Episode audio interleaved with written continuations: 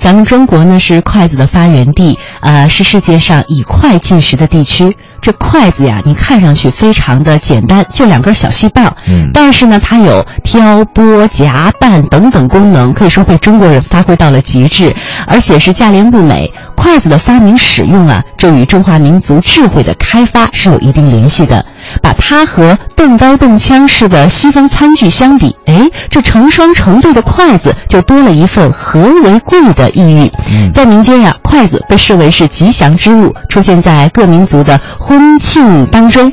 当我们仔细品味筷子的妙用的时候啊，会更加增添对祖先的崇拜之情。哎，这筷子是怎么来的呢？可能我们很少去探究哈。嗯呃，那接下来我们将听到的是这个浙江工商大学的赵荣光教授为我们讲筷子究竟是怎么来的，它怎么会和运河扯上关系呢？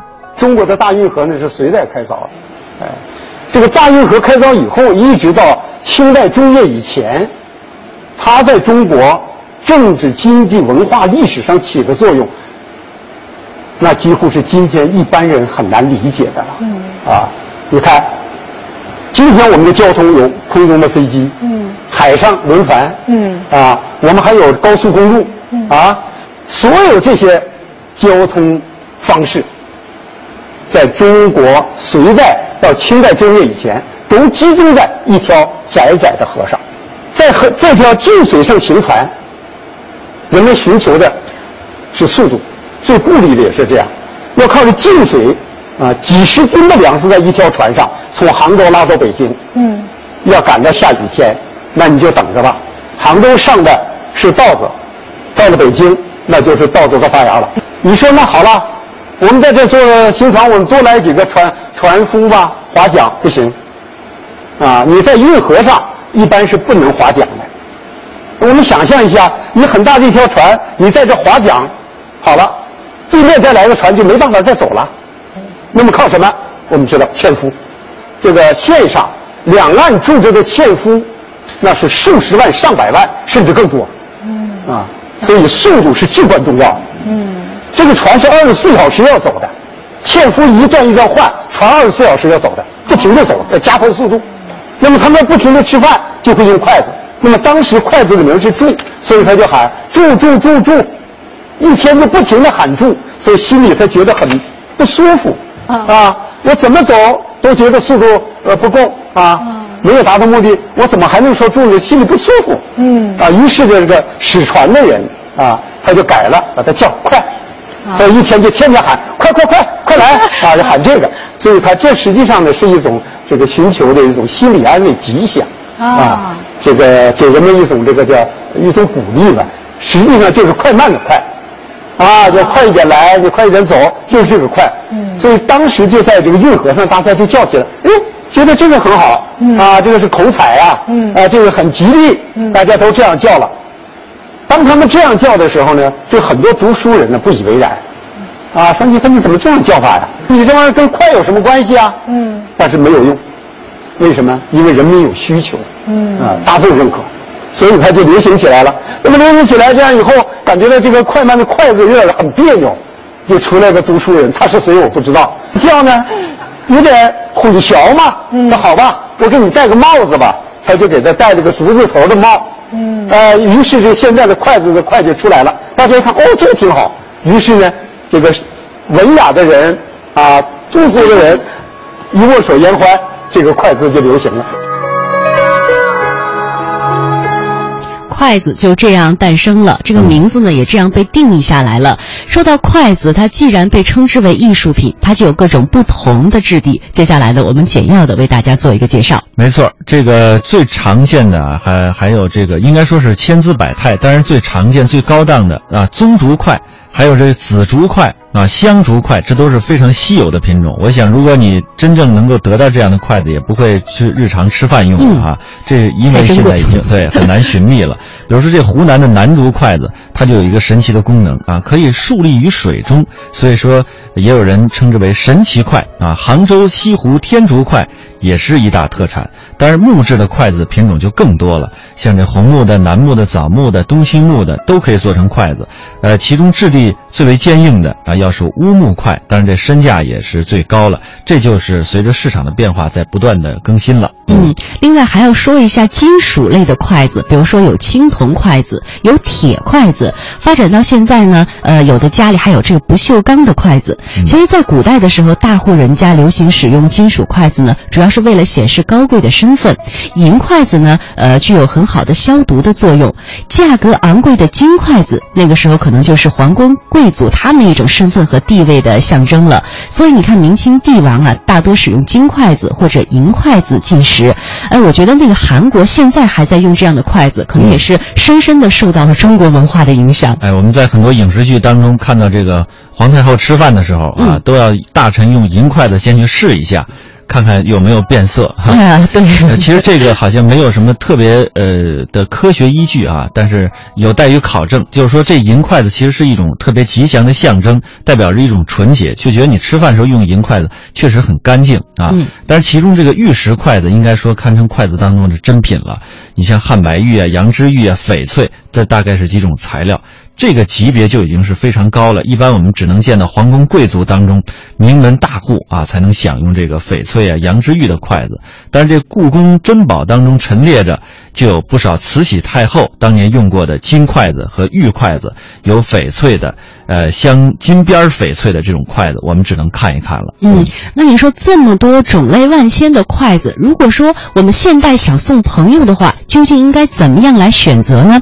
有一外国朋友就遇到了这。这样的困惑，我们来听一下赵荣光教授是如何给他建议的呢？自从学汉语以来，我开始学筷子，然后我喜欢上了。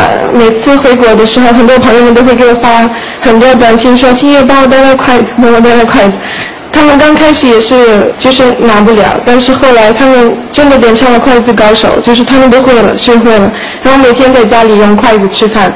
然后老，我想问老师，就是如果想。把筷子送，就是作为礼物送人的话，是什么什么材是呃什么材质的筷子最好？